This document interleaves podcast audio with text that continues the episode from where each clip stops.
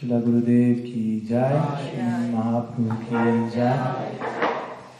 श्री हरिनाम संकीर्तन की जय, श्री श्री गौर नित्यानंद की जय, श्री श्री गौर गदागर जी की जय, श्री श्री कृष्ण बलराम की जय, श्री श्री राधा श्याम सुंदर की जय। गौर भक्त वृंद की जय, गौर प्रेमान Muy buenas tardes a todos, bienvenidos. Un gusto tenerlos a todos por aquí y poder estar con todos ustedes en nuestra serie final prácticamente de encuentros de esta visita en Colombia donde por sugerencia de Kriparam Prabhu hemos decidido organizar estos días un pequeño retiro y Japa Workshop, como a veces lo llamamos, o un taller en el cual intentamos ahondar en lo que es la práctica del canto del Santo Nombre, tan central para nuestra tradición devocional. Hace unas semanas atrás tuvimos un, retiro de japa en Madhuban, en la ashram de Guru Maharaj en Costa Rica durante un poco más, unos 10 días o algo. Así que de alguna manera venimos con ese empujón de tratar de absorbernos en concentradamente en la práctica del canto y eso es algo muy, muy importante. El, el, mero, hecho de, realizar un retiro es importante, ¿no? donde todos juntos por un momento nos ponemos de acuerdo, que nos tomamos una distancia de ciertas dinámicas diarias y convivimos y nos unimos con un ideal en común de manera organizada, determinada durante un determinado periodo de tiempo. Y la experiencia de ese tipo de concentración colectiva es, se vuelve obvia, ¿no? si cada cual está en su, en su, lugar, por decirlo así. Siempre la experiencia de un, de un retiro nos ayuda a tener este tipo de epifanías, de revelaciones, ¿no? del poder del sangha, la importancia de, del entorno y la importancia de tomarnos, un, como hablábamos estos días, cierta distancia de algunas dinámicas de nuestra vida para incluso observar nuestra propia vida a cierta distancia por un momento y ver cómo regresamos allí recalibrados. Entonces, en estos días estamos teniendo esa oportunidad. Entonces, hoy vamos a tener un encuentro y mañana en la mañana, como a las 9 de la mañana aproximadamente, un poquito más tarde, ¿cierto? Habíamos dicho por la clase. ¿Sí? Sí.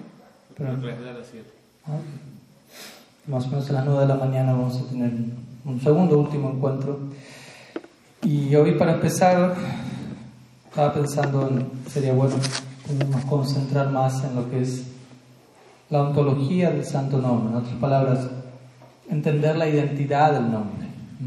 Porque el nombre de Krishna, como vamos a ver, es Krishna, es una persona, el nombre es una persona y la persona tiene una identidad, por lo tanto si el nombre es una persona, la persona tiene una identidad, el nombre tiene una identidad, una posición interna. Entonces, ¿qué es el santo nombre? Sambanda.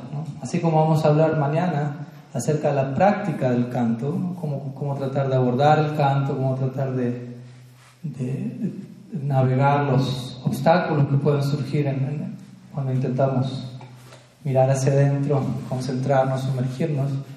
Pero antes de intentar practicar de la manera correcta debemos empezar siempre por concebir de la manera correcta lo que, lo que queremos practicar. ¿Me explico? Si uno dice, bueno, voy a cantar el santo nombre, ¿cómo se canta? la primera pregunta es, ¿qué es el santo nombre? ¿Qué es lo que quiero hacer? Quiero hacer esto, pero ¿qué es, lo, qué es eso que quiero hacer? ¿No? ¿Qué tan clara está esa idea? Entonces, primero viene este principio llamado Sambanda. Como estos días también hablamos, Sambanda Avidea. Y Prayojan va a llegar con resultado inevitable de eso. Si Sambanda está en su lugar, Avideya está en su lugar. Si Avideya está en su lugar, Prayojan está en su lugar. Sambanda, Avideya, Prayojan significa, en breve, teoría, práctica, resultado. Conocimiento de orientación, que es que, cómo me conduzco en la práctica y el fruto de todo ello. Entonces, en relación al nombre de Krishna, Nam tenemos estas tres categorías: Nam, Sambanda Nam, Avideya, Nam, Prayoja. ¿Qué es el nombre? ¿Cómo abordar la relación con el nombre? Porque como vamos a ver, cantar el santo nombre, en verdad podríamos traducirlo como desarrollar nuestra relación con Krishna, el cual es un punto muy importante a tener en cuenta.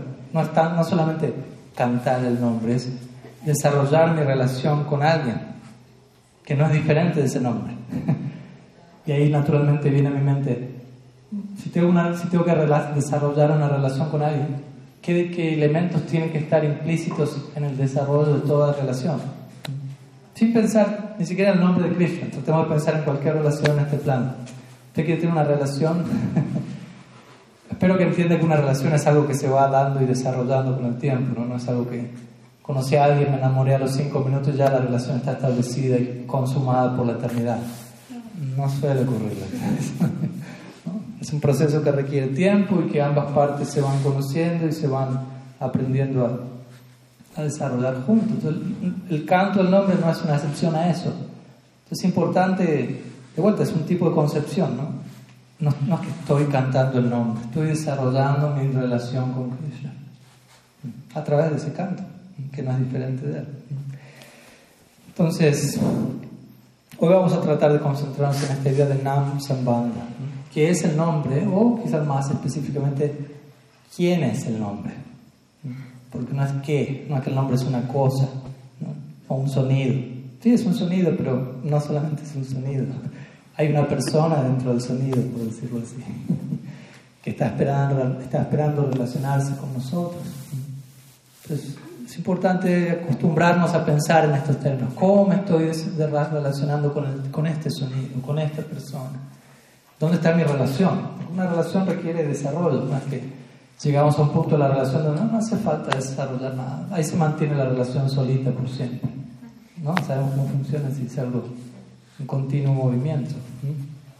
Entonces, vamos a intentar también, obviamente, si, si el nombre de Krishna no es diferente de Krishna, entonces, Krishna, como hablamos estos días, el Ser Supremo es la fuente de todo y en un sentido todo se encuentra conectado con Él, todo se encuentra integrado con Él. Podríamos decir, todo se encuentra dentro de Él. Así como Krishna le mostró a Yashoda cuando abrió la boca y pues, todo está dentro de Él. El mundo, el universo está dentro, pero Él parece estar dentro del universo al mismo tiempo. Yashoda dejó de mirar la boca de Krishna y observó a su alrededor y vio el universo y Krishna dentro del universo. Pero miró dentro de Krishna el universo estaba dentro de Krishna, pero Krishna estaba dentro del universo.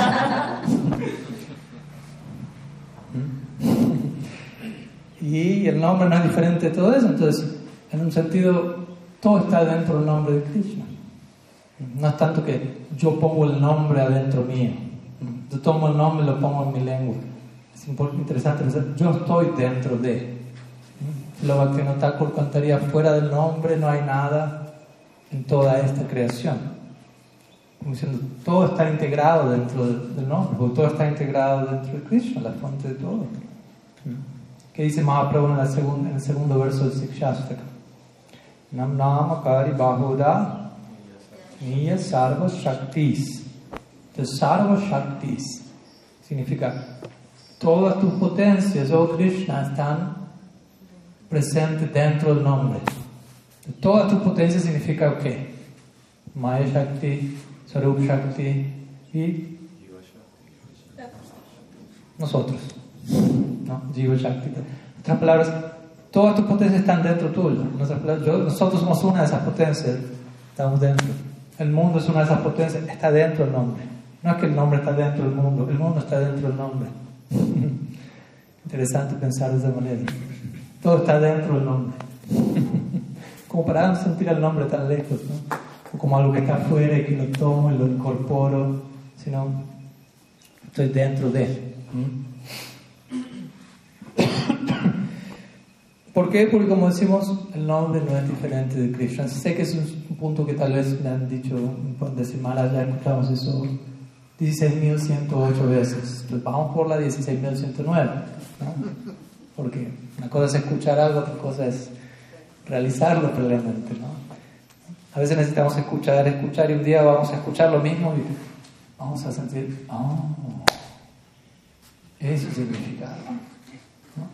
Pero después unos años vamos a volver a sentir, oh, pensé que hace cinco años entendía que eso significa. Ahora entendí lo que realmente significa. Y dice, no, sigamos. Ahora. Como esta historia que mi Gurmacha a veces cuenta, ¿no? Quizá la conocen, de, de, que el hijo estaba con su padre y su padre, y el hijo dice, bueno, voy a estudiar. Yo vivía en una aldea en India. Y el niño va y regresa y ya no niño. Y el padre le dice, ¿qué estudiaste? Y le dice, bueno, lo que fuese, cualquier área del trabajo. Y él dice, ¿estudiaste el Srimad Bhagavatam? Un padre Gaudiya Vaishnava, como pueden darse cuenta. dijo, no, no estudié el Srimad Bhagavatam. Entonces ahí te falta algo crucial en tu educación. Tienes que estudiar el Srimad Bhagavatam, tienes que estudiar, entender el arte de amar a Dios. Esa es verdadera educación. Krishna dice en Gita, Raja Vidya. Raja Vidya, Raja. El amor divino es el rey de todo conocimiento. Es el, el PhD definitivo. ¿no? Entonces el muchacho va y regresa a estudiar el Srimad Bhagavatam siguiendo la instrucción de su padre. Y después de un año vuelve al hogar. El padre le dice, ¿Cómo te fue? Bien. ¿Estudiaste Srimad Bhagavatam? Sí. Te agradezco tanto, papá, porque pensé que ya tenía una educación y ahora he estudiado Srimad Bhagavatam. Ahora entiendo mi verdadera educación. Me alegro, padre. ¿Y entendiste el Srimad Bhagavatam? Sí, papá, gracias. El papá le dice, vuelve a estudiar, ve a estudiar el Srimad Bhagavatam nuevamente. El muchacho va de vuelta, todo un año estudiando el Bhagavatam, no más. Regresa al fin del año y el padre, ¿cómo te fue? Y cae los pies de su padre. El papá, no sé qué estaba pensando el año anterior cuando te dije que entendí el Srimad Ahora que pude ir por segunda vez me di cuenta que no había entendido nada del Srimad Pero ahora que fui por segunda vez finalmente pude entender. Entonces ahora sí lo entendiste, sí, ahora sí, gracias. El padre dice, estoy el Srimad El muchacho vuelve a estudiar por todo un año, regresa y esta tercera vez ya vuelve más cabizbajo, más, bajo perfil, no vuelve tan como. Estudié, ¿Cómo te fue, hijo? Bien, no sé. ¿Estudiaste el Bhagavatam? Sí. ¿Y cómo te fue? ¿Pudiste entender el Srimad Bhagavatam? me di cuenta que no, no puedo entender el Srimad Bhagavatam. Pablo dijo, ahora estás pensando en entender el Srimad Bhagavatam. Como dando a entender la naturaleza de este tema que estamos tratando de abordar, de estudiar, es infinito. Entonces, ¿qué tanto podemos decir? Ya lo entendí, ya lo capturé, ahora sí tengo la realización final de eso. En la medida que más avanzamos, más va, menos vamos a, atrevernos a clamar ese tipo de, declaraciones absolutas, conclusivas. Entonces, lo mismo se aplica al nombre de Krishna. Podemos repetir, sí, el nombre de Krishna y Krishna son diferentes, el nombre de Krishna y Krishna son diferentes. Algún día vamos a tener un, vistazo de ello, ¿no? Y alguna mayor realización, pero pudiéndonos con concluir, ah, ahora sí, ahora sí, ahora sí. Claro, ahora sí tengo algo más sustancial que antes, pero no significa que eso lo es todo. Entonces siempre mantengámonos muy cuidadosos en relación al infinito, de pensar, listo, terminé, concluí, lo atrapé. Pues eso, ya es Maya infiltrándose en nuestra conversación. Maya significa, entre otras cosas, medir, calcular. Medir y calcular significa controlar, atrapar. Calculo algo, lo mido, se vuelve medible, calculable, lo puedo manipular a mi antojo. Pero no intente proyectar eso al infinito, colapsa el sistema. Trate de medir el infinito, por si es la misma, la misma definición es contradictoria. Entonces, Puede sonar muy simple, pero vamos a decirlo una vez más. El nombre de Krishna no es diferente de Krishna mismo. ¿Mm? En sánscrito se menciona Abhina Swarup. Swarup significa identidad y Abhina significa no diferente. El uno no es diferente del otro. Bhachyam y Bhachakam. Bhachaka significa el nombre de Krishna y Bhachyam significa el nombrado. El nombre y aquel que posee el nombre. Krishna y la persona Krishna son la misma entidad, no son diferentes. Entonces, cuando hablamos del nombre de Krishna, estamos refiriéndonos a un sonido absoluto, lo cual es diferente a la noción de un sonido relativo. Sonido relativo significa tengo el sonido aquí y tengo el objeto que ese sonido representa por otro lado, no son exactamente lo mismo. Como por ejemplo, el ejemplo que siempre damos puede ser agua. Una cosa es el sonido agua otra cosa es el elemento agua. no son exactamente lo mismo. ¿no? Si yo estoy muriendo de sed en este momento, no es suficiente con que yo empiece a agarre mi yapa mal y empiece agua, agua, agua, agua, agua, agua. No se me va, se me va a secar más la garganta de cuanto más digo agua. más sed voy a tener. Necesito el elemento agua, no alcanza con el sonido agua. ¿Me explico? Es un sonido relativo, entre uno y el otro hay diferencia. El sonido, pero yo digo Krishna no, no es diferente a la persona de Krishna. Entonces esa es la diferencia entre el sonido absoluto y relativo. Y Mahaprabhu el mismo, cuando el, obviamente Mahaprabhu es el emblema último del canto del nombre, ya estuvimos hablando de Haridas Thakur en ese marco, nuestro Namacharya, y Mahaprabhu mismo en un sentido nuestro Namacharya también. Y, y cuando le preguntaron en una ocasión, ¿podría darnos una definición del nombre de Krishna?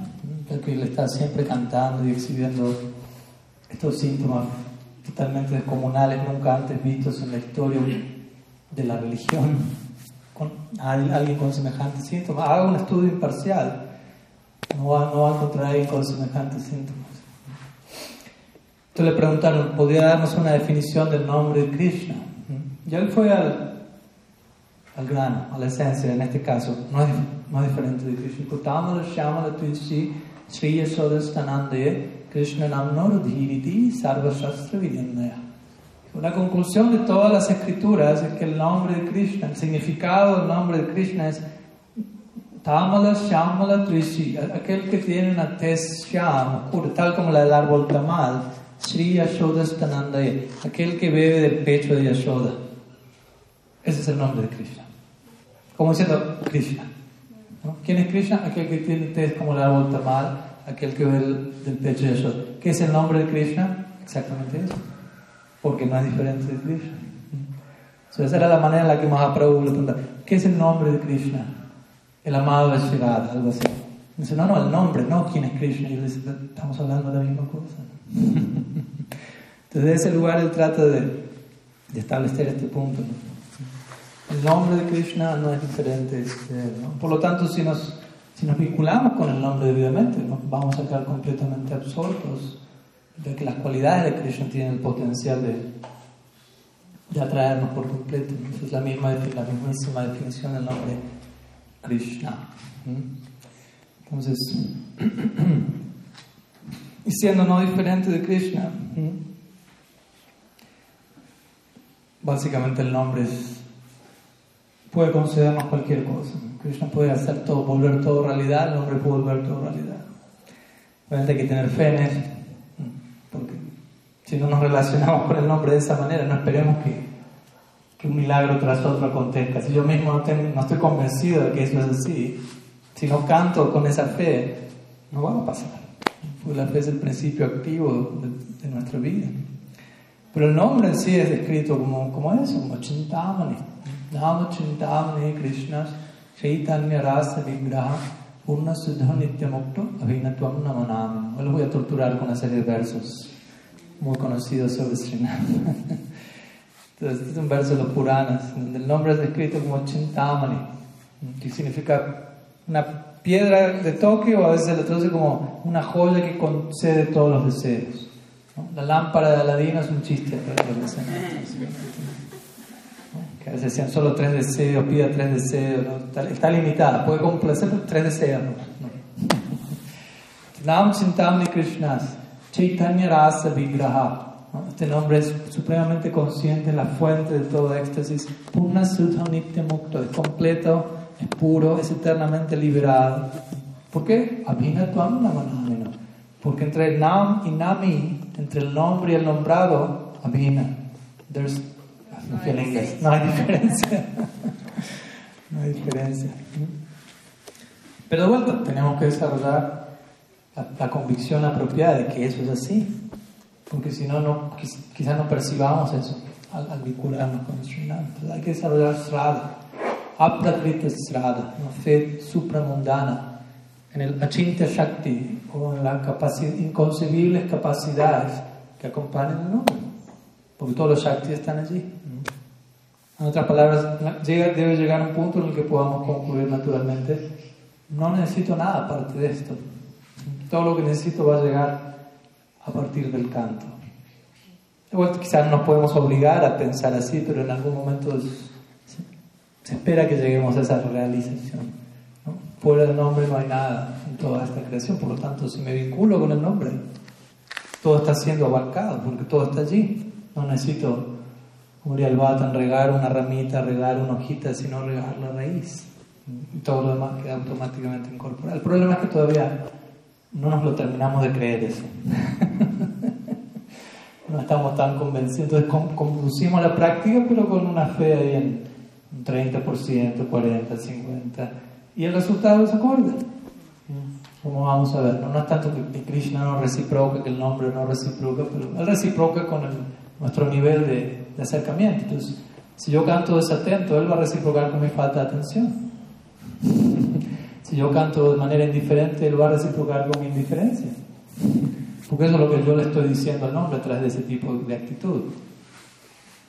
¿Se entiende el punto? Recordemos, el nombre es una persona. Como vamos a ver, cuando yo canto estoy invitando a Krishna a, venir y es como un encuentro con esa persona. Entonces, como yo llamo a Kriparam, Kripa, por favor venga. No necesito urgente. Y Kripa aparece cuando él viene y le empiezo como... ¿no? a ignorarlo por completo y hacer otra cosa. Y sigo diciendo que sea cripa, cripa, cripa, cripa, y otra cripa, y dice, estoy acá. Cripa. Pero ¿por qué me llama y, me ignora por completo? ¿no? no cierra una cosa con otra. Por eso en sánscrito el, término para falta de atención es pramada. Y pramada significa locura. locura significa, yo invito a alguien, ese alguien viene y lo ignoro por completo. Dice, pero ¿por qué lo invitó? no está en sus cabales, ¿no? lo va a ignorar, mejor no lo invite, listo, o lo invite, después lo ignora, no, no, hace sentido. A veces eso puede pasar con el canto.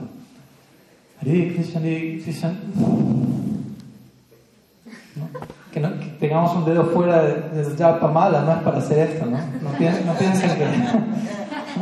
Ahora, ahora descubrí por qué el dedo quedaba fuera. Eso que a veces decían que era porque es el dedo con el que uno señala al otro y que era, no, no, no, hay que actualizar el significado, es para, para poder seguir haciendo esto, tanto. Nos reímos para no llorar, ¿no? Pero tratemos de entender este punto, ¿no? Tú gradualmente la idea es desarrollar esta fe, ¿no? En el nombre está todo, todo, todo, porque de vuelta, el nombre incluye Krishna mismo, incluye todas sus potencias, incluye todos los desarrollos del Nam, Nam, Rupa, Guna, Lila, Parika, todo está incluido en el nombre. El nombre de Krishna incluye su forma, su forma, cualidades, cualidades asociadas, pasatiempos en el sonido, nuestra propia identidad eterna en servicio a Krishna. Como en una ocasión le preguntaron a Gorkishore de Babaji, Babaji Maharaj, ¿puede revelarme cuál es mi identidad espiritual? Y él dijo, esa información se encuentra presente dentro, entre las sílabas del santo nombre. Como diciendo, si, en tu canto eso no se reveló, significa que tienes que seguir cantando. mejor, probablemente, antes de venir pedirme a mí que te pase el dato nomás. Toda la información que aún falta, todas las realizaciones que aún faltan, están escondidas dentro de las sílabas del santo nombre. Hari Krishna, Hari Krishna. Entonces, ¿buscaste lo suficiente allí o ¿Se entiende la idea? Entonces desde ahí Gorkisho le mandó al muchacho vuelva a seguir con su homework, ¿no? tarea por el hogar. el Santo Mahamantra es un Siddha Mantra. Siddha Mantra significa un sonido que concede toda perfección. Potencialmente toda la perfección está allí. Pero de vuelta, siendo Chintamani, Srinam siendo Chintamani, siendo complace todos los deseos, por un lado es, uy, qué fortuna, pero por otro lado es, qué delicado. Porque estoy lidiando con algo que complace todos los deseos y eso me, me invita inmediatamente a preguntarme, ¿cuáles son mis deseos? Porque se van a cumplir través del canto. ¿no? ¿Qué estoy deseando a través del canto? ¿Se entiende la idea? Entonces, en otras palabras, a la hora de yo cantar y dirigirme a Krishna en la forma de su nombre, debo tener bien en claro qué deseo, ¿no? hacia dónde apuntar con mi, con mi, vínculo, con mi acercamiento. Porque si yo tengo simplemente un deseo material, una proyección material, el nombre va a satisfacer eso. Y si usted quería cantar el nombre con esa intención, ok. Chintamani, quería esto, lo tiene, quería esto, lo tiene. Pero eso no es el regalo final que, el nombre nos puede dar, básicamente, ¿no? Entonces el punto es ese, ¿no? Debemos aprender a, a escoger con sabiduría. Me estoy acercando a lo más sagrado, lo más sagrado, lo más divino, lo más divino. Ojalá no me acerque a, algo tan, a una agencia tan elevada con un pedido de lo más precario, por decirlo así. Que quizás lo puedo conseguir en cualquier otra parte. Si me acerco a lo más elevado, que sea de la forma más elevada posible, ¿no? que por ahora puedo tener la disposición más más sustancial, más profunda. Pero es un punto para tener en cuenta. De vuelta, no es que me siento y canto y automáticamente va a venir algo por lo, que, por lo cual yo no estoy orando, por decirlo así. Algo que yo no deseo, que yo no estoy pidiendo. No es Krishna me lo va a mandar. Krishna no es tan cruel. ¿no? para forzarme a algo que yo mismo no estoy interesado en eso. ¿Entiendes? No? Si, si, no estoy interesado en hablar un vínculo con Krishna, no es que Krishna me va a la fuerza a lanzar ahí.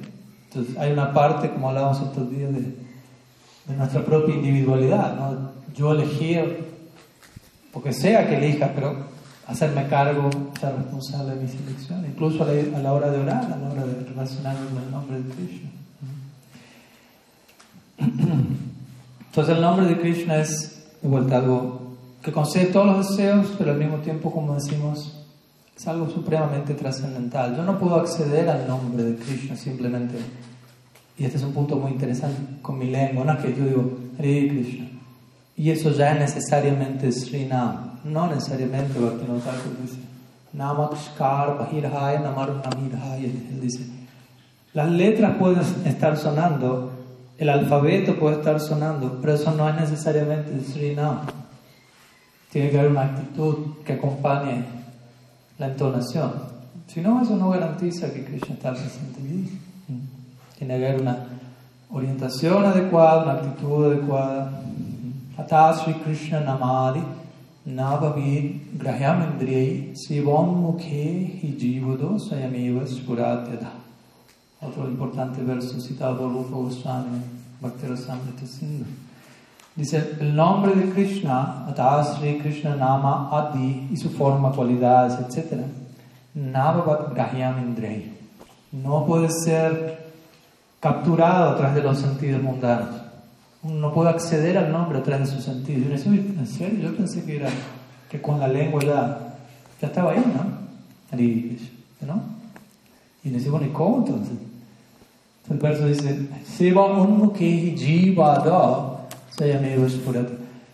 cuando uno utiliza la lengua, entonces dice, no puede usarlo, no va a acceder al santo nombre con sus sentidos. Pero luego dice, habla de la lengua, habla de los sentidos. Dice, Siva Unmukhi. Cuando uno tiene la actitud de Siva, a través de esa misma lengua y a través de esos mismos sentidos que no pueden acceder al nombre, uno accede al nombre. En otras palabras, los mismos sentidos pueden ser obstáculos o portales. Todo eso depende de con qué disposición yo estoy utilizando esos sentidos. Bhagavan se revela por completo a través del nombre si uno canta con una actitud de servicio. Pues el nombre de Krishna es Adokshaya, es el nombre de Krishna que Sula Maharaj siempre le gustaba mucho. Adokshaya, Adokshaya. Sería repetirlo. ¿Qué significa Adokshaya? muchas cosas, pero significado general. Inalcanzable, incomprensible. Mm, sí, está relacionado, pero puntualmente significa aquel que está más allá del alcance de la mente y los sentidos, que es otra manera de decir. Entonces, está más allá de la mente y los sentidos, pero cuando tenemos la actitud de vida, de entrega, a través de esos sentidos, Krishna elige descender y revelarse. Porque de vuelta el nombre es algo totalmente espiritual. Si algo es totalmente espiritual, yo no puedo con mis sentidos capturarlo, acceder a ello. ¿Ok? Gracias. Entonces, el nombre puede ser invocado con, a través de nuestros sentidos en la medida que nuestros sentidos se van espiritualizando, a través de una actitud espiritual de vida. Los sentidos se vuelven cualificados para alojar el descenso del nombre, básicamente. Pero si mis sentidos están ¿cómo decirlo así? Um, pervertidos por un uso inapropiado. No podemos pretender que, que el nombre descienda y se sienta cómodo siendo alojado allí, ¿no? por decirlo de alguna manera.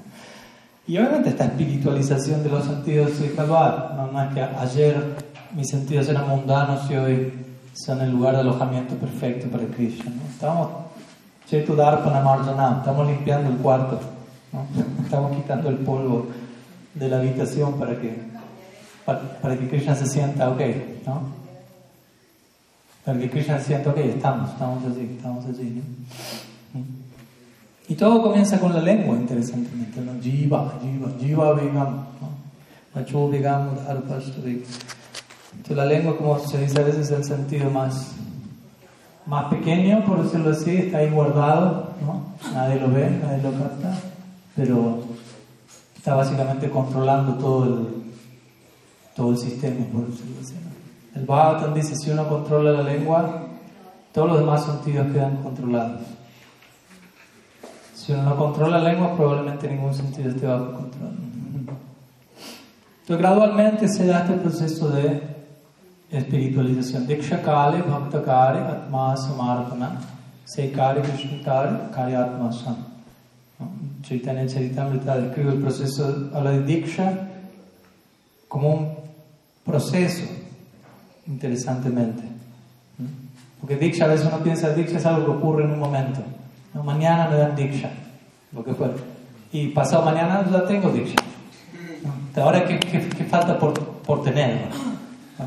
Si alguien piensa así, de vuelta como la historia anterior, vuelvo a estudiar el vago. no vamos a hacer un año más. Entiende que Diksha no es un una inyección de un momento, sino que es un proceso. La palabra lo dice, iniciación. Iniciación significa estoy iniciando algo, no que ya lo terminé. Un día que recibo iniciación, ya pienso, terminó, terminó la iniciación. ¿No? Pero terminó la iniciación no significa que se apagó el fuego, ya no hay más suaha o algo así.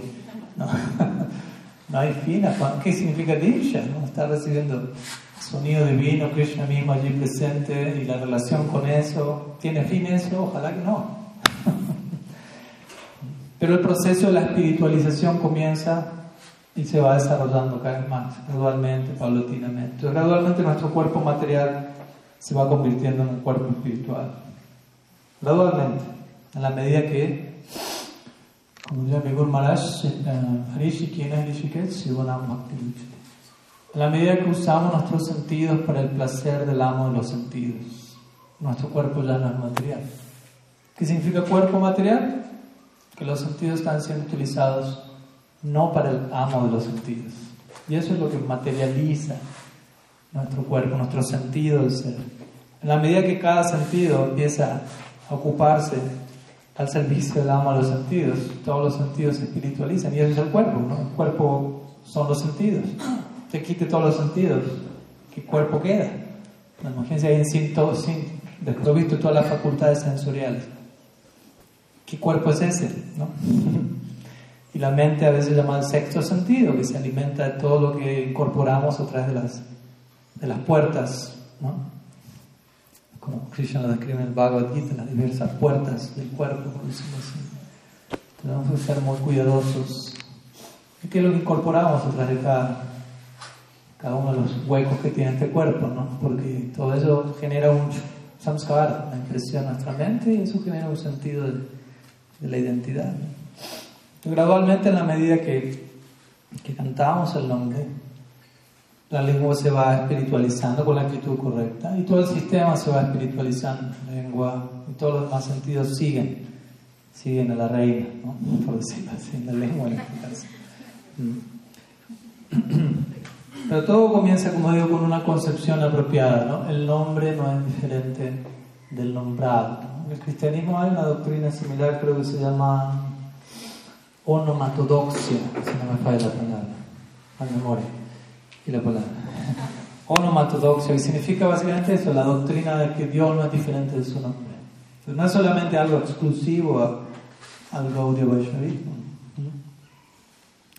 Pero interesantemente algo que sí es exclusivo al Gaudiya Vaishnavismo, podríamos decir, es que ok, onomatodoxia, el nombre no es diferente de Dios, estamos de acuerdo con otras tradiciones incluso, pero nosotros vamos a sumar a eso. El nombre no es diferente de Dios, pero en un sentido sí es diferente de Dios. ¿En qué sentido el nombre es diferente de Dios? En que el nombre es más misericordioso de Dios. En un sentido no hay diferencia, no hay diferencia, pero en un sentido la. El nombre es la extensión más generosa del Supremo que llega a nuestra vida, de esta manera tan accesible, tan poderosa, tan generosa. Entonces es interesante porque es, todo un, Uno se acostumbra a eso porque uno escucha estas ideas desde el día uno, pero uno tiene que mantener, a veces ayuda a comparar con otras nociones y ver qué tan extraordinario es ese, ese concepto. ¿no? Para algunas personas Dios no tiene nombre, por ejemplo. En ciertas tradiciones esa es la idea. Dios no tiene nombre, o no puede tenerlo, no podemos pronunciarlo, no podemos saberlo. No lo tiene. Anam. En otro, alguien va a decir, Dios tiene un nombre diferente, tiene un nombre, y es este.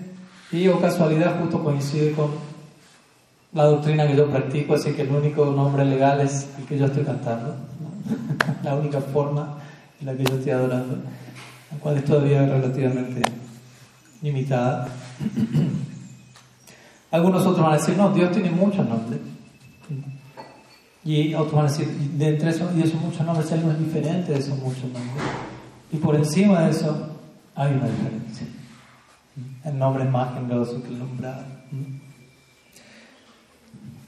A veces se da el ejemplo de una persona famosa. Quizás usted está caminando y hay alguien famoso caminando cerca suyo. Usted uno no se da cuenta que quién es esa persona. Hasta que nos dice, ¿viste quién era? Y nos dice, no, ¿quién? Kripana. Famoso en la sociedad a los ojos de Krishna. Esa es la fama que buscamos. Ser famoso, ser reconocidos, no desde el ego, ¿no? pero ser vistos por, por, por esos ojos. Esa es la fama más profunda. Entonces, pero si yo, yo quizás vi la persona cruzando, no lo reconocí, escuché el nombre, oh, eso me, me llevó a tomar conciencia de esa persona, más que la persona en sí misma. El nombre me llevó más en esa dirección. Entonces, en ese sentido, el nombre es más influencia, crea una influencia más poderosa que la persona en sí misma, podemos decir. ¿Y por qué decimos que el nombre es más, más generoso? Hablamos de algo de esto el día del Gaur Mahaprabhu es el Mahavadanya Avatar, la personalidad más generosa. ¿Qué significa que alguien es más generoso?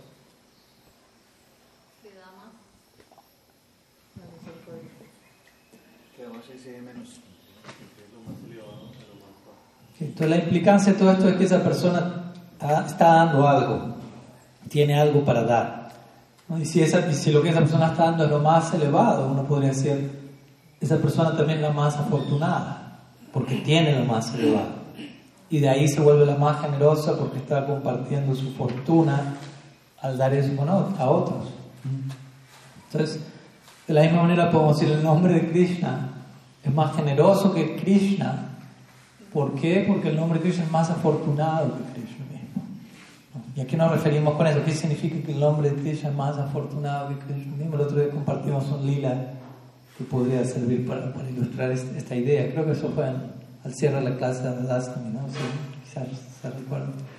Que este lila en el cual Sri Krishna se encuentra a los pies de Sri Radha y, y, él está decorando los pies de Sri Radha bajo la instrucción de ella. Todas las manjas y las sakis están con. Muy bien. Con, orgullo trascendental, ¿no? Así me gusta, Krishna en los pies de ella en el lugar que le corresponde. Como un Radha Pada Darshan, ¿no?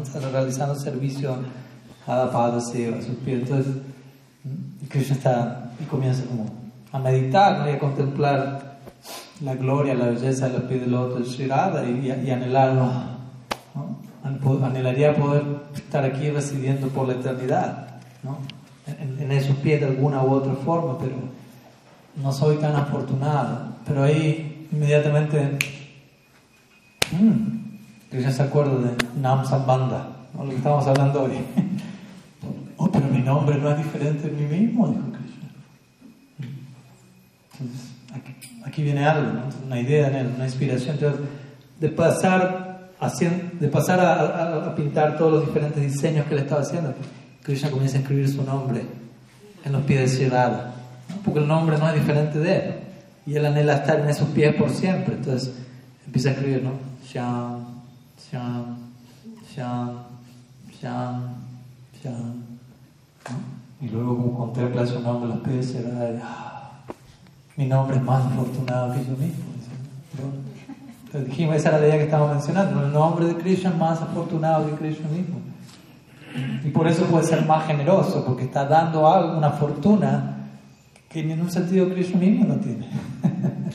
¿Se entiende la idea? Entonces es un punto importante, ¿no? La importancia, la fortuna, la generosidad de Srinath. Y es importante que nos tomemos el tiempo, como estamos haciendo ahora, para incluso dejar de cantar por un momento y reflexionar en el canto antes de volver al canto. Tomarnos un momento de, donde parece que estamos negligenciando el canto, pero no, estamos enfocándonos en eso para retornar a eso con una renovada comprensión, atención.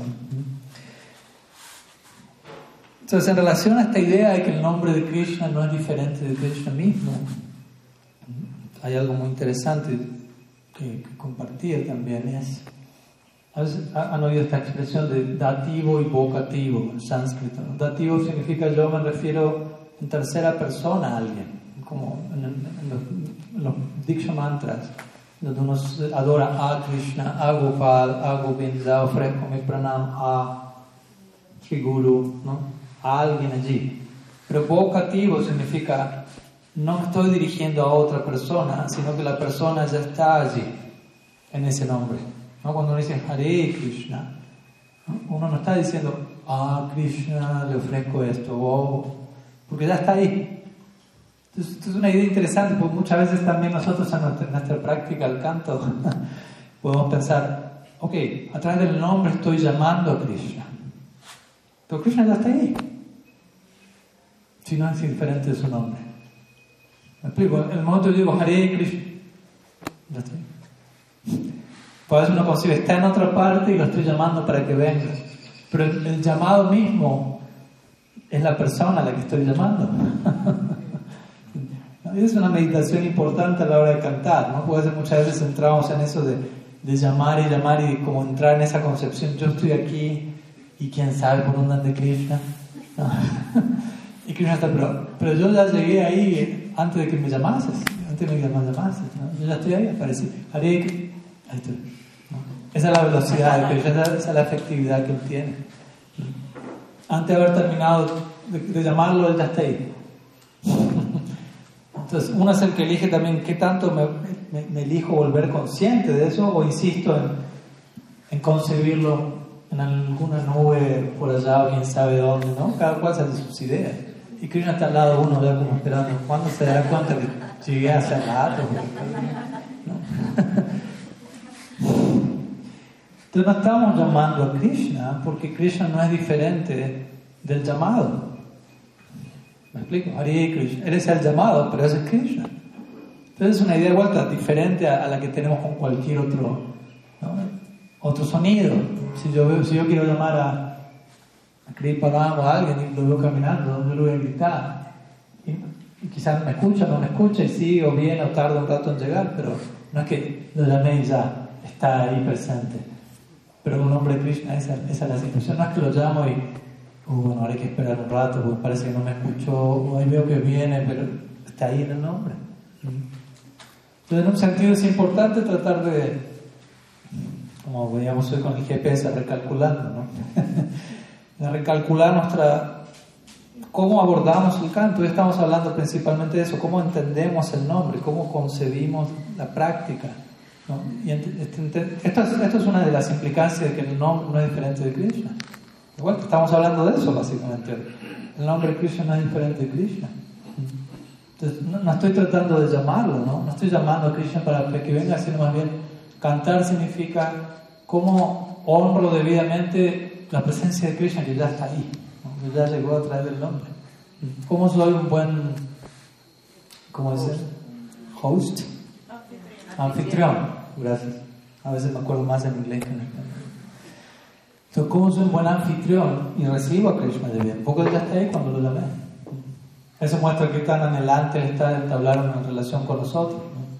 ¿no? Si no está muy anhelante, uno llama y. Tu, tu, tu. ¿no? Parece la máquina contesta. En este momento no podemos atenderlo. ¿no? Bhagavan se encuentra muy ocupado lidiando con diferentes asuntos universales. No tiene idea cuántas personas lo están llamando en este mismo instante. Vuelvo a intentar un par de horas. Le ponen alguna de esas musiquitas que. Pero Krishna no, no, no, suena ni una vez y ya está ahí. Ya es el punto. Ya está ahí. Por eso muestra que anhelante él está. Ahora el punto de vuelta es que anhelante estamos nosotros. Estábamos nuestra... no, no de vuelta, no es un lugar tortuoso, pero sí decir, bueno, tengo que hacer mi parte también. No hay tanto en el nombre, pero hay una parte que el nombre no la puede hacer por mí. ¿no? Yo tengo que ser el anfitrión. Yo no puedo pretender que Krishna está ahí, no diferente de su nombre, y que Krishna mismo sea el anfitrión de sí mismo. ¿Y, ¿Y, qué hago yo? No, yo voy a ir a descansar. Y después que me mandan todos los frutos del canto sin hacer nada, eso sí hipocresía. Entonces tengo que tratar de ser buenos anfitriones de la gracia.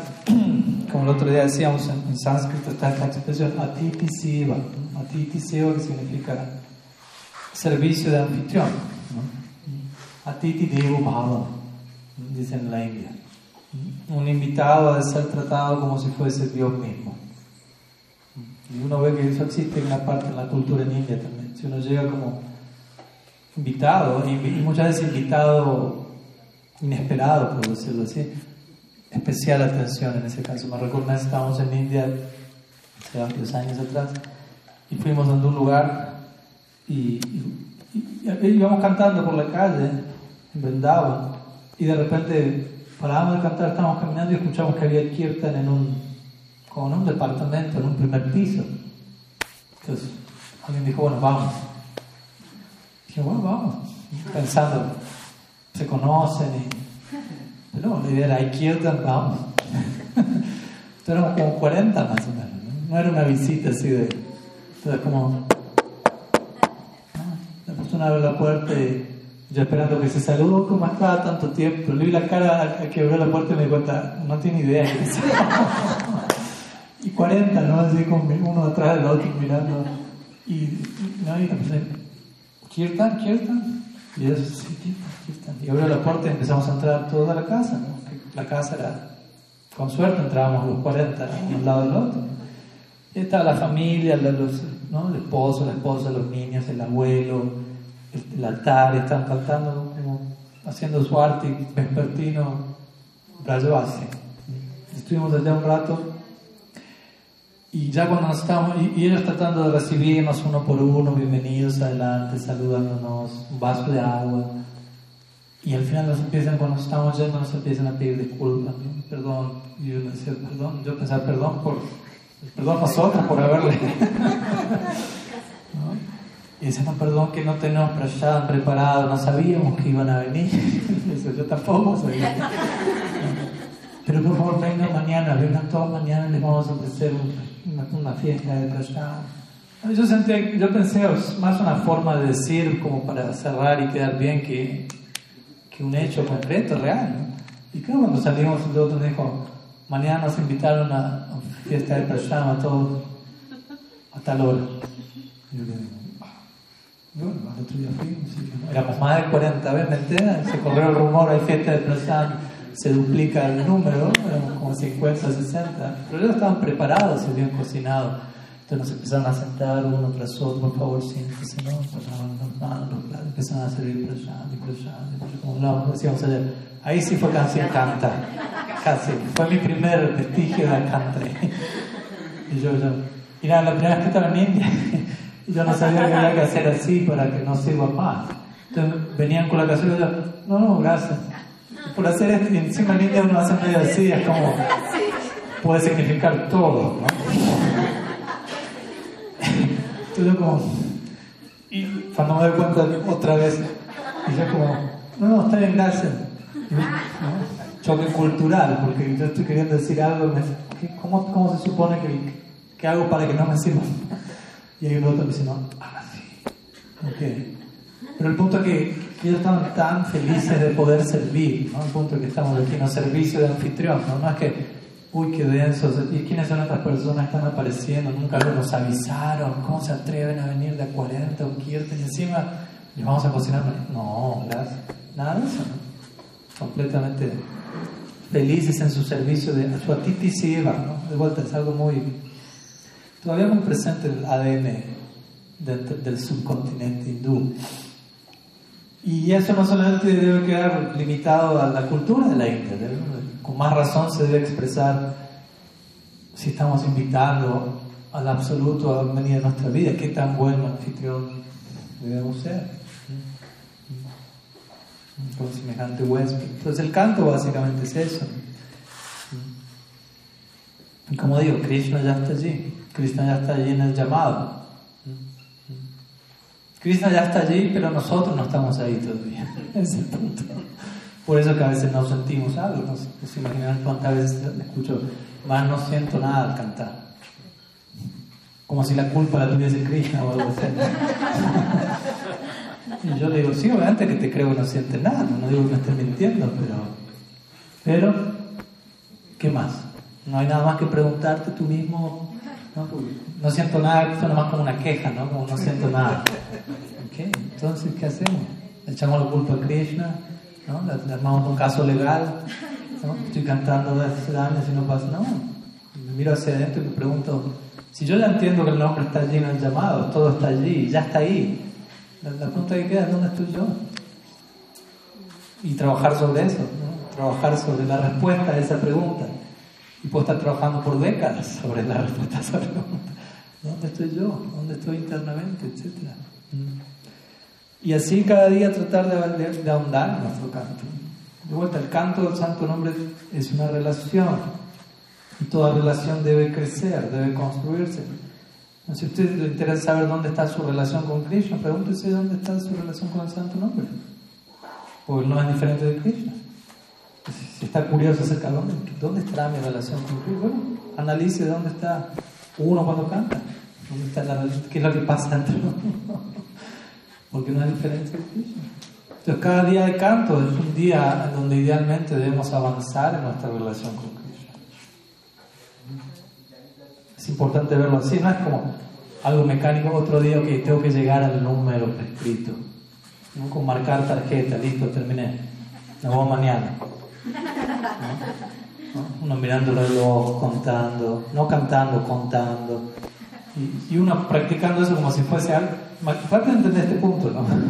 Estoy invitando a Krishna y cuando Krishna viene, la única manera en que canto es que esto se termine cuanto antes. ¿Usted cree que eso lo va a llevar a desarrollar una relación de amor divino con Krishna? Como digo, como que Krishna, lo invito a Kripa venga y cuando Kripa viene empieza a mirar el reloj como ¿cuándo se termina esto? ¿no? Kripa se va a preguntar ¿por qué me, me invitó?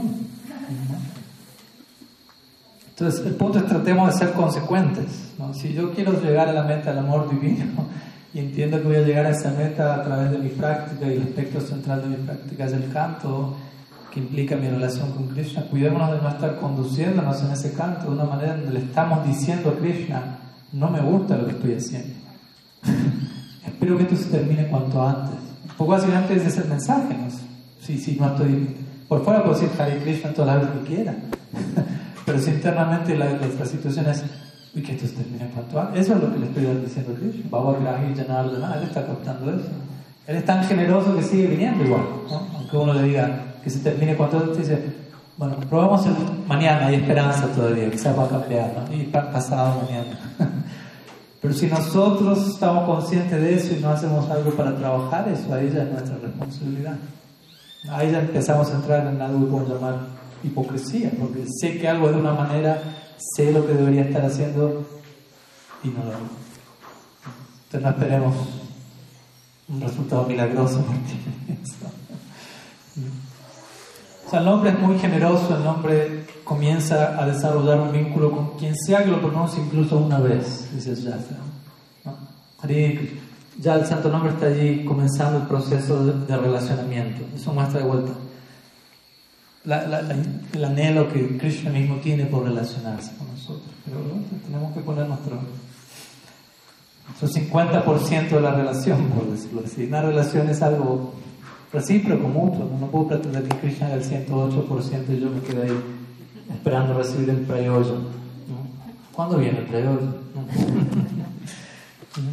Entonces el canto del hombre es algo así como, como tener una cita con su ciudad de Krishna, por decirlo así. Por, dar una analogía, claro, si uno va a tener una cita con alguien especial, uno se va a preparar para esa cita.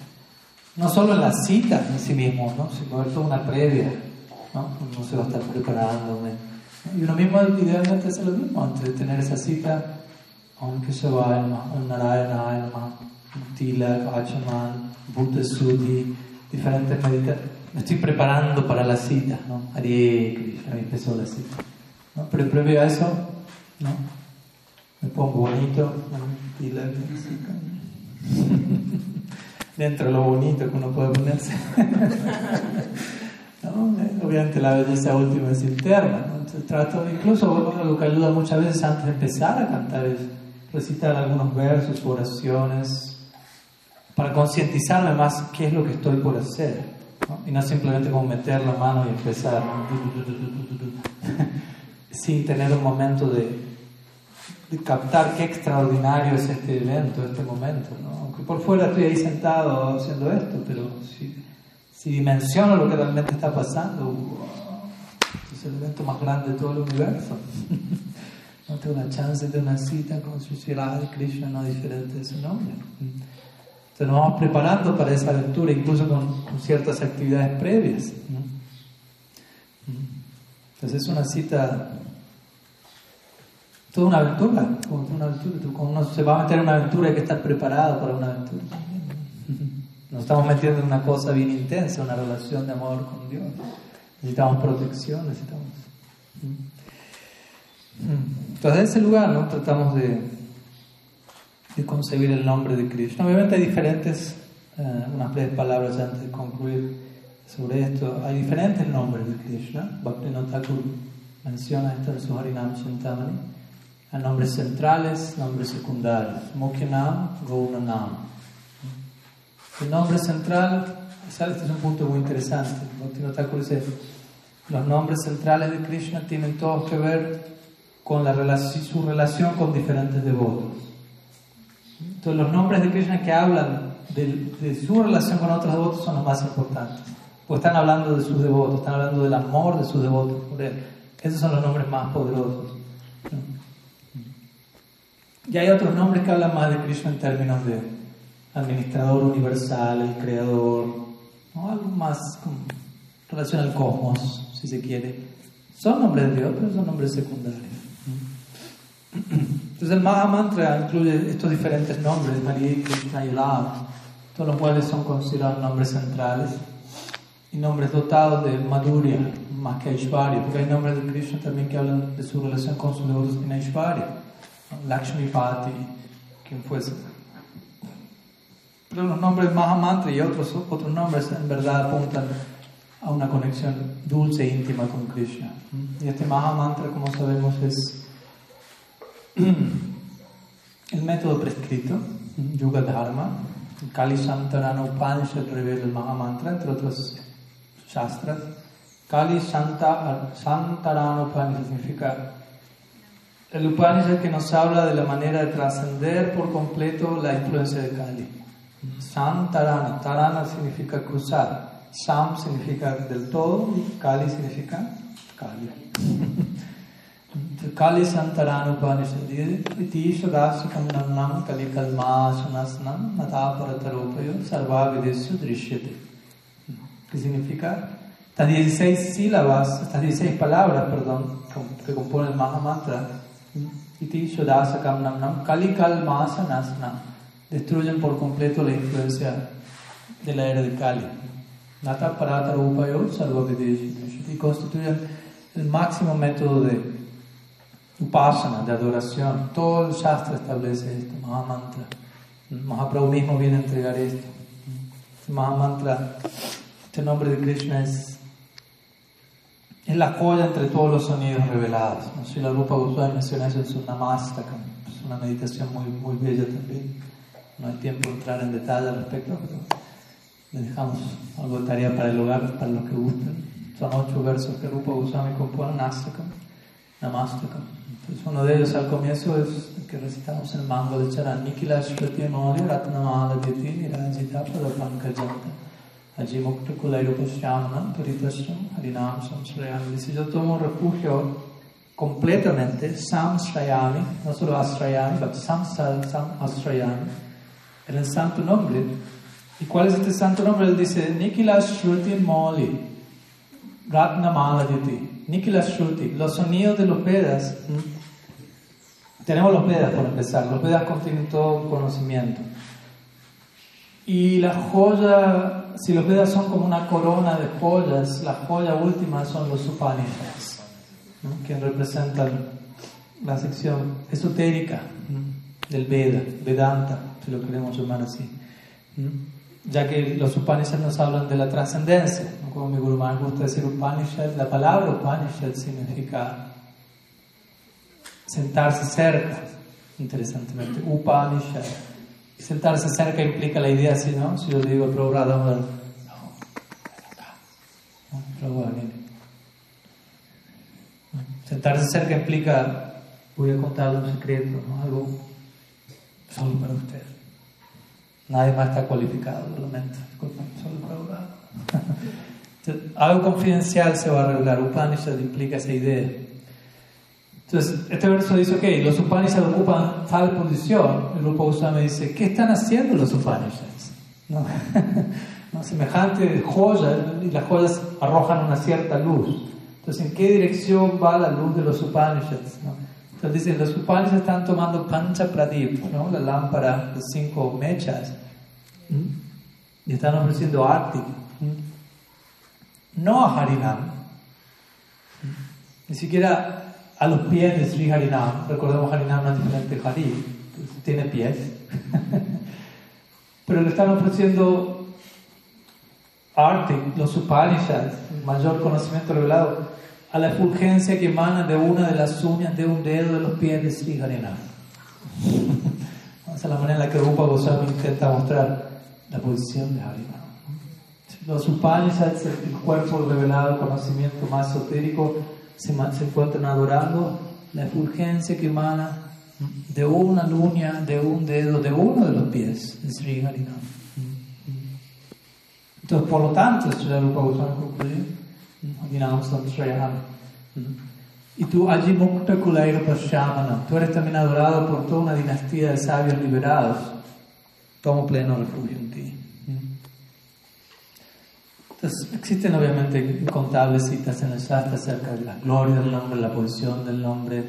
Bhakti Sandhava Rupa Goswami cita también una, una, línea que dice: quien simplemente recita las dos sílabas Hari ya completó su estudio de todos los Vedas. O sea, no para invocar pereza intelectual con eso, ¿no? ¿No? Ya, ya no hace falta nada más, ¿no? sino indicando: si uno estudia todos los Vedas, en el contexto apropiado, Tatu Samambhaya, uno va a entender la conclusión última de todos los Vedas, es tratar estas dos sílabas. ¿no? Pero probablemente para entender eso, obviamente, tenga que estudiar bastante para apreciar esas dos sílabas, porque si no, a veces podemos, ah, sí, tan fácil esas dos sílabas, pero si no las cantamos con la debida, como decíamos hoy, concepción, nuestro canto no va a ser tan apreciativo, si se quiere, de lo que hay ahí, tan profundo. Pero en la medida que existe esa profundidad, llegamos a esa conclusión, como decíamos al comienzo, no hace falta nada más.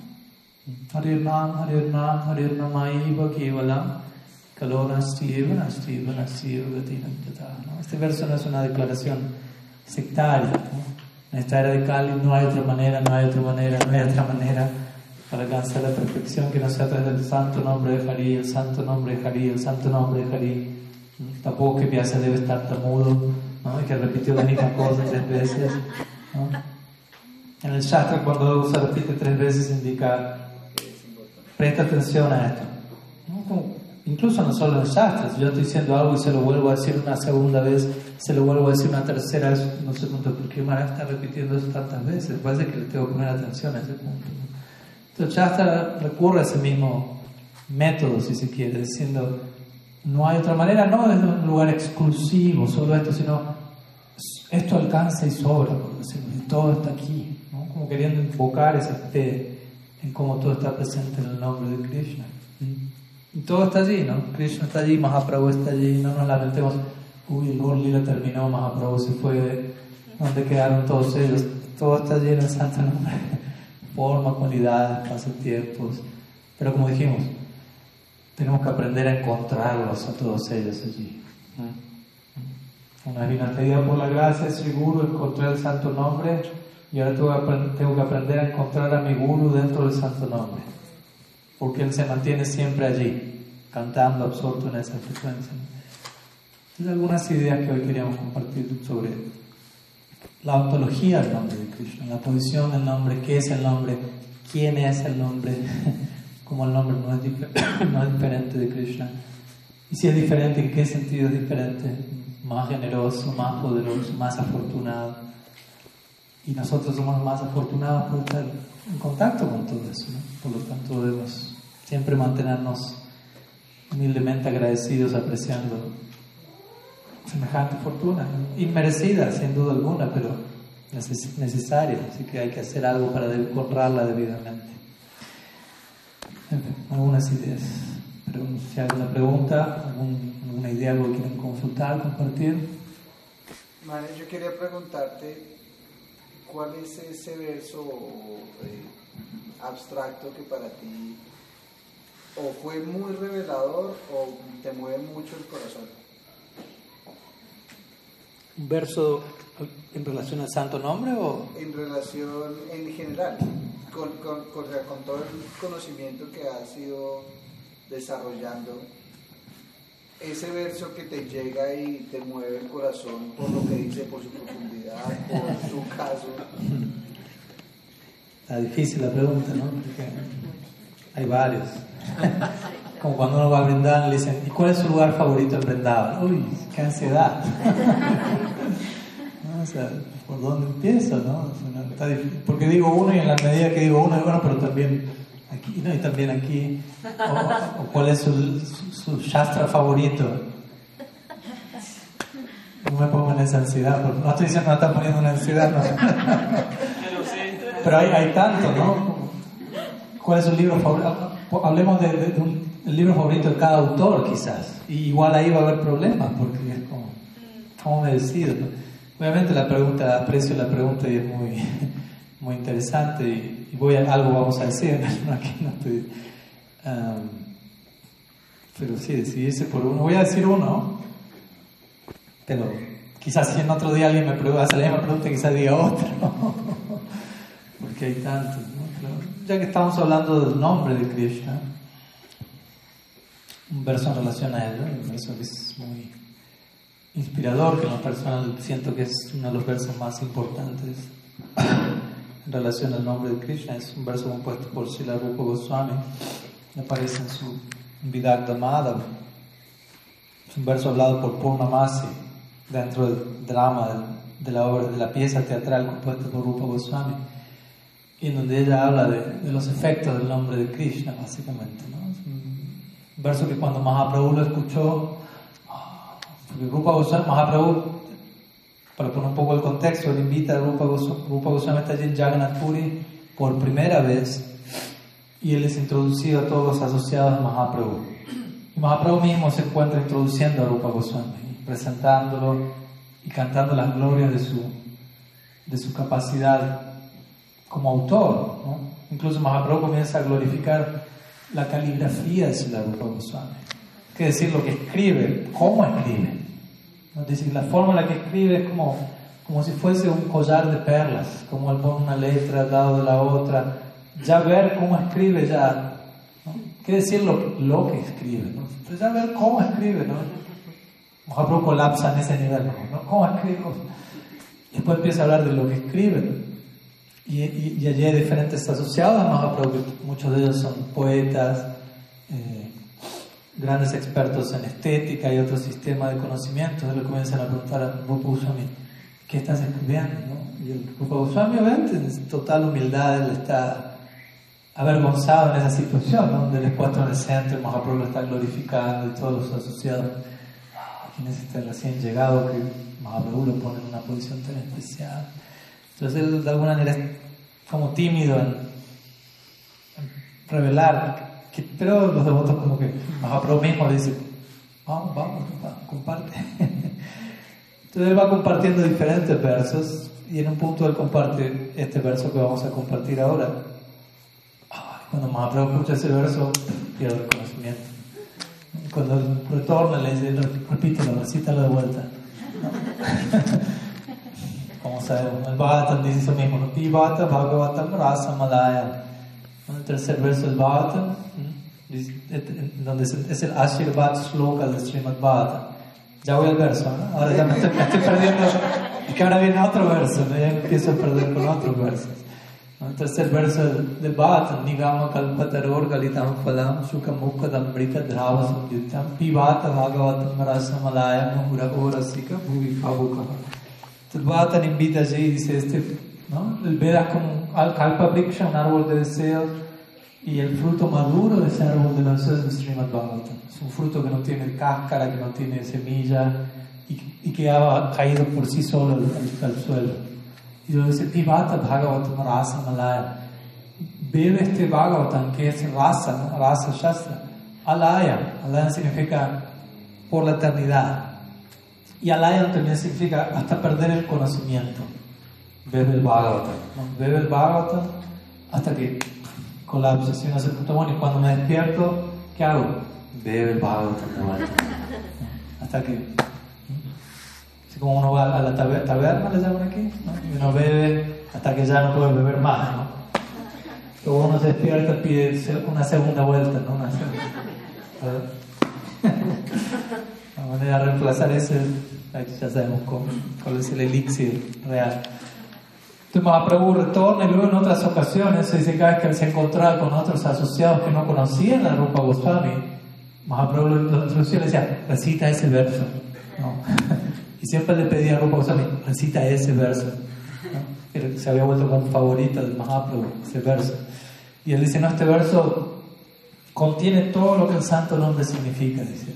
Todo está dicho ahí. Entonces, ¿cuál es el verso? poco de suspense.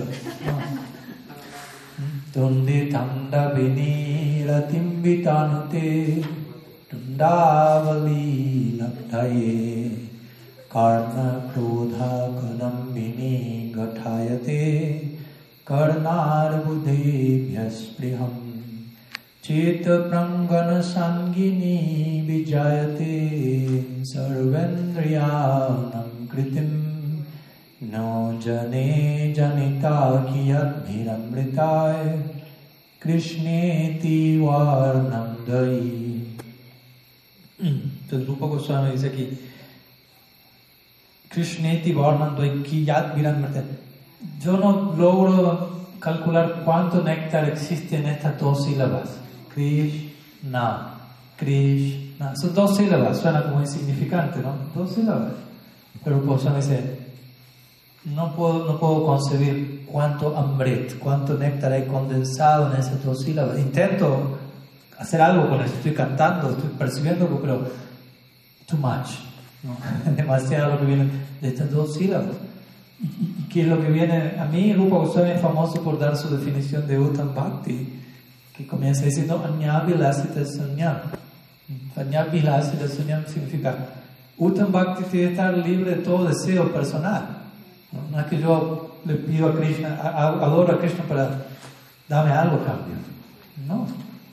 Entonces, él es quien da esa definición.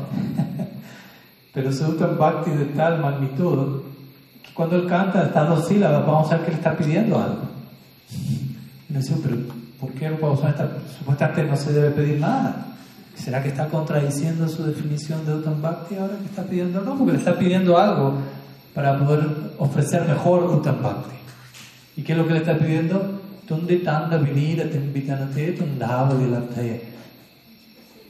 Necesito millones de lenguas tengo una sola lengua. E intento hacer lo mejor que puedo con esa lengua, cantando el santo nombre, siendo un buen anfitrión, tratando de honrar esas sílabas.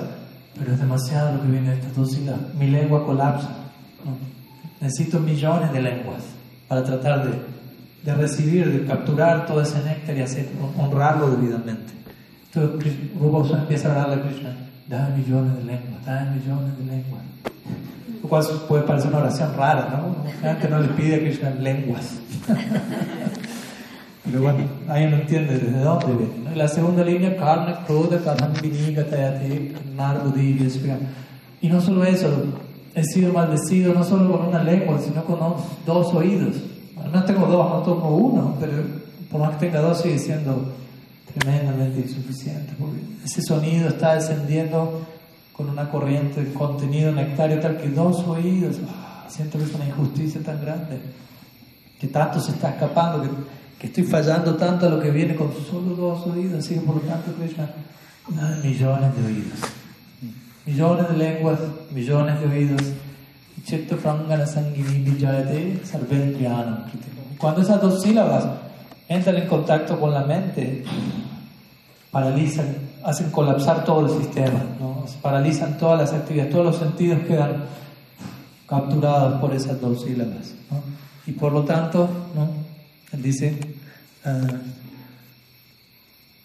la última línea, Cheto Prangana Sangini Vijayate Sarvendriyanam No Jane Janita Kiyad Viramrita Krishneti Bhavatu No Jane, no sé no jani janita kia cuánto néctar hay en estas dos sílabas. Krishna, Krishna. Entonces es un verso muy hermoso que siempre me, me ha inspirado porque también sí, nos, nos, entrega esa, esa, actitud que debemos tener ante el nombre, como decíamos al comienzo de la charla hoy, no pensar, ya entendí, ya lo realicé, ya lo Si realmente estoy realizando, mira lo que Rupa Goswami dice. Él no dice, ya está, ya lo logré, dice, no, necesito una lengua, tengo nomás dos oídos, está llorando, implorando, desesperado, estoy lográndole a Krishna millones de lenguas, millones de oídos, es tanto lo que está llegando. Mi Guru siempre gusta decir, el sadhu, el devoto avanzado, se encuentra en una situación muy necesitada, porque está en esta situación que Rupa Goswami se encuentra necesito millones de lenguas, millones de oídos, necesito, hay necesidad, pero no es una necesidad como la necesidad mundana que uno tiene, ¿no? que uno cree que necesita tantas cosas. Una cosa es lo que uno cree que necesita, otra cosa es lo que uno realmente necesita. Necesita amor. Y cuando uno ama, ahí viene una lista de necesidades en base a la, naturaleza misma del amor. Necesito más de esto para poder amar más, para poder honrar más, para poder servir más. Mi Guru diría, el sadhu está en una situación desesperada, está, está necesitado y nosotros tenemos que ir allí para servirlo en esa situación de necesidad, e identificarnos con su necesidad y que se vuelva nuestra necesidad algún día. Eso significa avanzar espiritualmente, básicamente. Por eso Prabhupada Bhaktisiddhanta diría, yo no les pido nada a ninguno, pero solo les pido algo, deben sus oídos. ¿Cómo van a entender? Lo solo, tengo dos necesito más oídos. Deme los suyos y van a ser como extensiones de mis propios oídos. Y encuentro algún alivio Algo así. Entonces sería un verso dentro de, varios. Mientras iba mencionando venían otros solamente, pero... ¿Preparado tenía una pregunta, un comentario? Sí, Maras. Eh, en, en relación al segundo verso del acá que dice que la traducción genérica es el santo nombre tiene Sarva Shakti también, todas las potencias espirituales. Pero los nombres del el Señor son ilimitados también. Entonces, ¿hasta qué punto eso es real o hay una, de, una diferencia entre los Gaunanamas y los Mukyanamas? Porque, pues, hay nombres mismos en las escrituras o hay nombres en otras tradiciones místicas, pero no, no, no, yo no creo que todos nos van a, nos van a, llevar al humor de los habitantes de Braya. Eh, entonces, ¿qué nos podría decir al respecto? Pues yo creo que lo que pone en contexto, que lo que se está diciendo en el segundo verso del Sikshastra, es lo que se dice en el verso anterior, el primer verso del Sikshastra. Como concluye el, el- el primer verso, la, la última frase, la última línea es para Vijayate Sri Krishna Sankirtanam. ¿no? Y ahí viene el segundo verso. Nam Nam Kari Bahuda, etc. Entonces, Se pone ese marco. se- Mahaprabhu está hablando de Krishna Sankirtanam. No está hablando de, de Vishnu, Narayan, etc. Está hablando de Krishna, Sri Krishna Sankirtanam. Y luego hay ilimitados nombres, incluso en el marco de, hablar de Krishna en Vrindavan, por ejemplo. No es que hay solamente uno, dos, diez, veinte, cien. No hay límite. Obviamente, más allá de Sri Krishna Sankirtana, hay limitado nombre el absoluto, pero como tú dices, el foco de Mahaprabhu apunta a Braj, y obviamente para uno alcanzar esa meta no es que canto cualquier nombre y da igual. Ahora, otra cosa interesante es que, como explican nuestros acharyas, es que todos los nombres, bueno, Mahaprabhu incluso va más allá, le dice todas las palabras sánscritas son primeramente un nombre de Krishna y luego algo más. Todos los sonidos primero indican a Krishna y luego indican algo más que uno usualmente suele usarlos para indicar esto, aquello. Pero primero todo sonido está referido a Krishna, porque es la causa de todas las causas. Pero a veces dice todos los nombres, no sé, los devas o de otra forma de la divinidad, primero son nombres de Krishna. Entonces a veces encontramos que los habitantes de Vrindavan se van a referir a Krishna con nombres que no parecen corresponden con Krishna. Pero para los todos estos nombres tienen otro significado. Por ejemplo, el Rasa Lila, un ejemplo nomás. Tenemos los cinco capítulos del Srimad Bhattan del Rasa Lila, Rasa Panchadhyaya. El último capítulo, capítulo 33, el último verso, que es el Falshruti, es el, vers- el verso de conclusión que entrega el fruto de uno estudiar el Rasa Lila. que Dice, Vikriritam Prajavadhubir Idam Cha Vishnu. Y dice, Sukadeva Goswami dice, ¿no? empieza a hablar del juego divino de Vishnu con las esposas de Braj, con las gopis. Ahora dice, pero Vishnu, ¿por qué lo llama Vishnu a Krishna? Porque Vishnu no es el Vishnu de Vaikuntha, no es el que ejecuta Rasa Lila. Eso, Narayana no entra en ese juego, por ese Krishna. ¿Por qué lo llama Vishnu? Porque Vishnu, ¿qué significa Vishnu? Vishnu significa omni- omnipresente. ¿Y qué pasó en Rasa Lila? En el momento de Rasa Lila, Krishna se expande y está con cada una de las copies y sigue con Shirada en el centro. Entonces, es Vishnu, omnipresente. Es otra variante, de- es una manera de el nombre Vishnu en.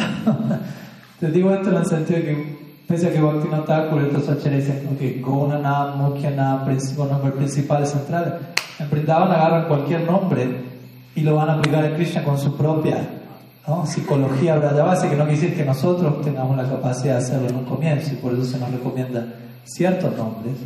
Pero cuando uno ya despierta un determinado sentimiento de Krishna, usted láncele cualquier nombre a los Brajavasi y ellos lo van a, a- a enfocar en su humor en particular con él. Pero sí, en un comienzo esa es la explicación. Mahaprabhu dice Sri Krishna Sankirtanam y de allí, ese es el contexto en el cual el resto del Sikshastakam se va a elaborar. ¿Algo más? Eh, Maharaj, es que eh, en estos días estuve leyendo algo de Narayan Maharaj y también lo escuché a Amarintadas Prabhu en un harikatazo en, en. Y pues él decía como algo sobre el nombre eh, Hare. Entonces decía como que gramaticalmente Hari sucede algo que poniéndole la E, o sea, cambiando Hare, daba como Radharani robando la atención del ladrón, ¿no? Que sería Ujú. Krishna. Ujú. ¿Usted qué opina de eso? ¿Legal o no es legal? Obviamente que sí. es, de vuelta, el Maha Mantra se presta a diferentes eh, lecturas, por decirlo así, de acuerdo a- también al, al humor de uno. ¿no? Hace poco me habían compartido el Maha Mantra de acuerdo a su Bal, Saka. ¿no? Y cada, cada una de las 16 palabras, cómo las, cómo las lee él, por decirlo así. ¿no? Y están más bien todas relacionadas. Hari significa, Hare se refiere a Krishna, Hari, ¿no? Ram significa Balaram. ¿Mm? Y Krishna significa Krishna. Están todas más centradas en Krishna. O también, obviamente, como tú dices, Hare, en, en- en esa con la E, Hare, principalmente para nosotros Gaudiya significa Shirada, obviamente. Entonces Hare Krishna es como si Radha Krishna. Hare Rama, como si Radha Shyam. De hecho, en la Nimbarka Sampradaya ellos cantan el mantra de esa manera. Radhe Krishna, Radhe Krishna, Krishna Krishna, Radhe Radhe, Radhe Shyam, Radhe Shyam, Shyam Shyam, Radhe Radhe. Una manera más directa de dirigirlo. Nosotros, o oh optamos por el lenguaje indirecto. Hare Krishna, más indirecto, lo cual es más de acuerdo a nuestra concepción más gustosa incluso para Krishna. Maruksham Bada Vishaya, Paruksham Mamachapriya, Krishna dice el.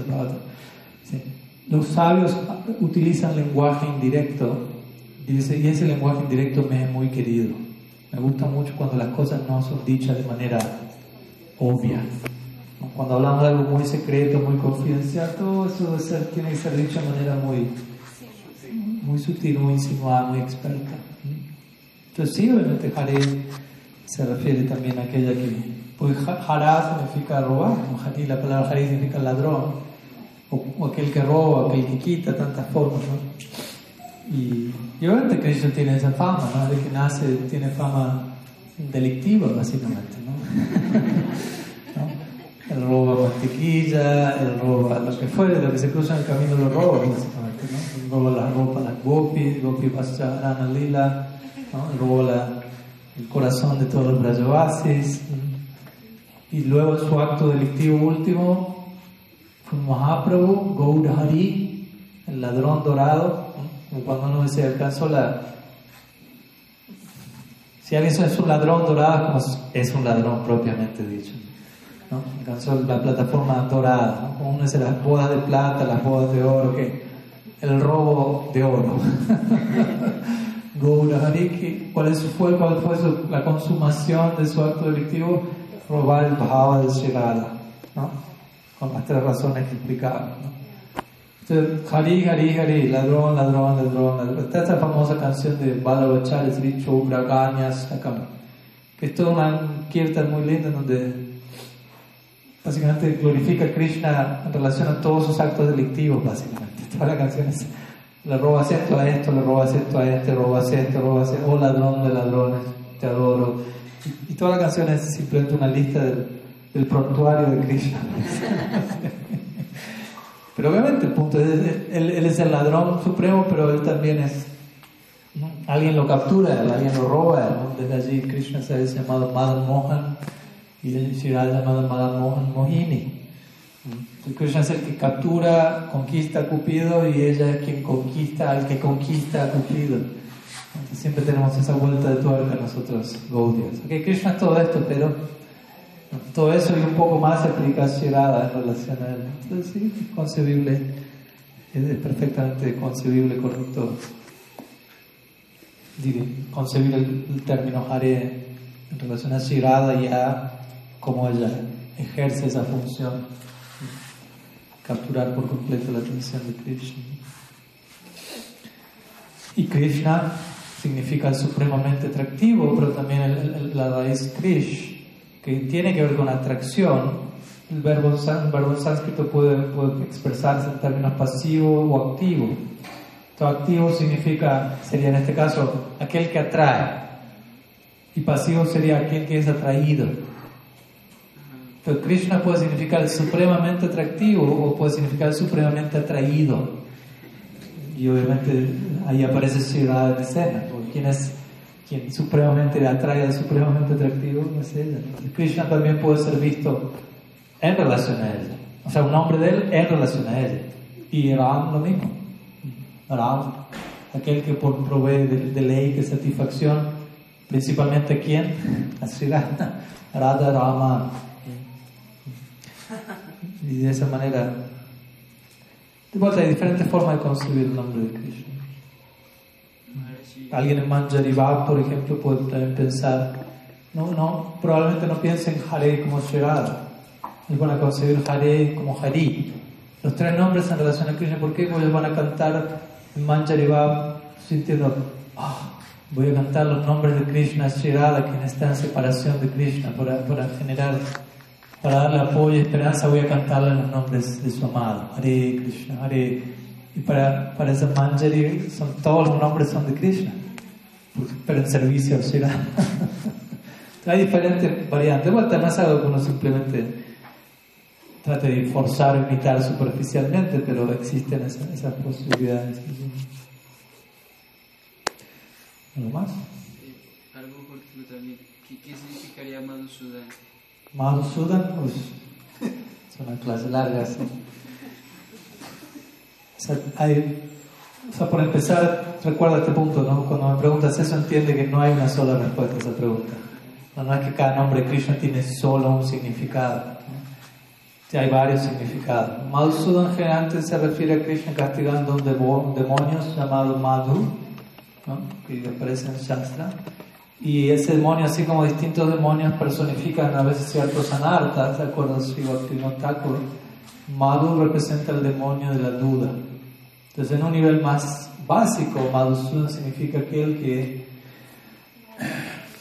que, aniquila al demonio Madhu, al demonio de la duda. Eso es en un nivel. Después, Madhu Sudan quiere decir aquel que. Madhu significa miel también. Entonces, un nombre de Krishna en Vrindavan es conocido con diferentes nombres que, que lo comparan con, un, con animales. Krishna veces compara a un elefante intoxicado que se mueve por Vrindavan con su manada de elefantas, las gopis, o comparar a un pavo real, cuando el pavo real hace su danza romántica con la pava real, y de distintos lugares, ¿no? y él muchas veces comparado a un madhu, a un abejorro, madhupa, de hecho el famoso Brahma Gita, la canción del abejorro que estudiamos el año pasado, Shirada pronuncia una serie de oraciones, el Divyan Madre, la locura divina, hablándole a un abejorro, ¿no? tomando el abejorro como un agente de Krishna, o como Krishna mismo, dependiendo de algunos acharyas, y castigando a Krishna al hablarle a un abejorro, ¿no? comparar al abejorro con Krishna. ¿no? Tú eres un agente de aquel que lo conozco, que es igual que tú, un abejorro que va de flor en flor, toma el néctar y luego se va para otra flor. ¿no? Eso mismo nos ha pasado a nosotros. Krishna vino tomó lo que quería se fue a otra, tomó lo que quería, tomó, ahora está tomando el néctar de las reinas, el Dwarka, el etc. Matur. Y, y, de ese lado, Madhusudan también se refiere a, a ese aspecto. ¿no? Las gopis van a referirse a Krishna en ese lugar, ¿no? como, una, como una mejor. El famoso caso está allí cuando soy de Prema Vaichitya. Prema Vaichitya es un tipo de, de separación, hay cuatro tipos de separación: Madhurya Rasa, cuatro tipos de Vipralamba. ¿No? Uh, Purvarag, Ma, Prabhas y Prem Vaichitya. Purvarag se refiere a la separación previa a que la relación sea consumada. ¿no? Simplemente el uno escucha acerca del otro. ¿no? Esto se aplica en el, en el lila en la tierra, ¿no? donde Radha y Krishna no están eternamente unidos, sino que, por decirlo así, sino que en el despliegue del lila en la tierra se conocen y se va desarrollando la relación. Entonces hay, hay una etapa de enamoramiento, cuando uno lo ve, escucha a la persona, pero todavía no ha habido una unión formal. Entonces esa separación previa a la consumación de, de las relaciones es púrpura. Luego la otra separación es man, la separación que surge cuando hay una pelea entre los amados, digamos así, enojo de por medio. Pravas significa cuando hay separación por, por la fuerza de las circunstancias, de cada cual termina en otra parte, distancia geográfica. Y Prembachitya es un tipo de separación muy interesante porque se, se, traduce como separación en unión. Muchas veces hablamos de unión en separación, pero esto es separación en unión. ¿Qué significa eso? ¿Cómo se da eso? Y una famosa historia es que Sri y Krishna están allí unidos. y hay algunos devotos, algunas gopas, gopianas, sacas, aquí y allí. Y en un momento un abejorro aparece en escena. y comienza como a zumbar entre medio de Radha Krishna, como a estorbar la, la situación. Entonces como que como que se pone, quiere quitar al abejorro, ¿no? Y se, se ahuyenta un poco. Y Madhu, eh, Madhu Mangal está allí, ¿no? Priyanana Masaka tiene acceso a esos momentos. Y Madhu Mangal ahuyenta al abejorro. Y abejorro se dice Madhusudan, pero también es un nombre de Krishna. Entonces Madhu Mangal dice, Madhusudan ya se ha ido. Pero para Sri Radha Madhusudan ya se ha ido significa Krishna ya se ha ido. Porque Krishna estaba delante de ella. Pero para ella solo escuchar Krishna ya se ha ido, ella entró en Prema. ¿no? Empezó a exhibir todos los síntomas de separación de Krishna y a llorar y a clamar por él. ¿Por qué se ha ido mi amado? ¿Dónde se ha ido? ¿Cómo puedo tener su audiencia nuevamente? Y Krishna estaba mirándola allí delante. ¿no? Para tiempo en relación al nombre Madhusudan. Y Sudana también significa como, como sea, arruinar. Sudayati, Sanatana Goswami traduce un verso del de, de Bhagavatam, donde aparece el nombre Madhusudan. Dice, Sudayati significa arruinar y Madhu significa néctar. Entonces, las gopis van a criticar a Krishna de ese lado, ¿no? Arruinó nuestro néctar, ¿no? Madhu también significa néctar y néctar significa vida muchas veces. Entonces, como nuestra vida ha quedado arruinada, ¿no? ya no hay vuelta atrás, ¿no? Escuchamos la flauta una vez, ya está, estamos perdidos. Aparentemente están criticando a Krishna, pues verdad están glorificando, están cantando su gloria, ¿no? Es todo un, un género poético en donde aparentemente se condena, en donde de verdad se glorifica aquello que aparentemente se condena. Como su verso de Rupa Goswami, dice eso. Si tú deseas mantener tu buena posición en el mundo y seguir disfrutando todas las diferentes posibilidades que, para tus sentidos y quieras seguir. parece que está glorificando la experiencia de este mundo. Si quieres cuidar tus apegos y todo lo que tienes en este mundo, entonces no vayas a orillas del Yamuna. Ten mucho cuidado con aquella persona que está tocando la flauta y no vayas para allá. Obviamente el significado del verso es sal corriendo para allá cuanto antes. Pero es una manera de decirlo indirectamente. Entonces, de alguna manera las a veces van a usar el nombre Madhusudan para aparentemente criticar a Krishna, en última instancia una, una, manera de hablar de su cualidad. Vemos que un mismo nombre de Krishna tiene, y no, no es que di todos los significados, pero ya algunos, algunos niveles de, de nombre, de acuerdo al devoto. Como digo, uno va aprendiendo ellos tienen toda otra serie de significados de cada nombre de Krishna, del que tienen los devotos en otra parte. bueno, ¿estamos listos? ¿Algo más? Dejamos por aquí hoy, mañana continuamos. Tenemos cinco minutos para cerrar con un pequeño kirtan. Bien, Chela Gurudev ki jai, Chela Mahaprabhu ki jai, Shri Harinam Sankirtan ki jai, Gaur Bhakta Vrinda ki jai, Gaur Praman Hari Om.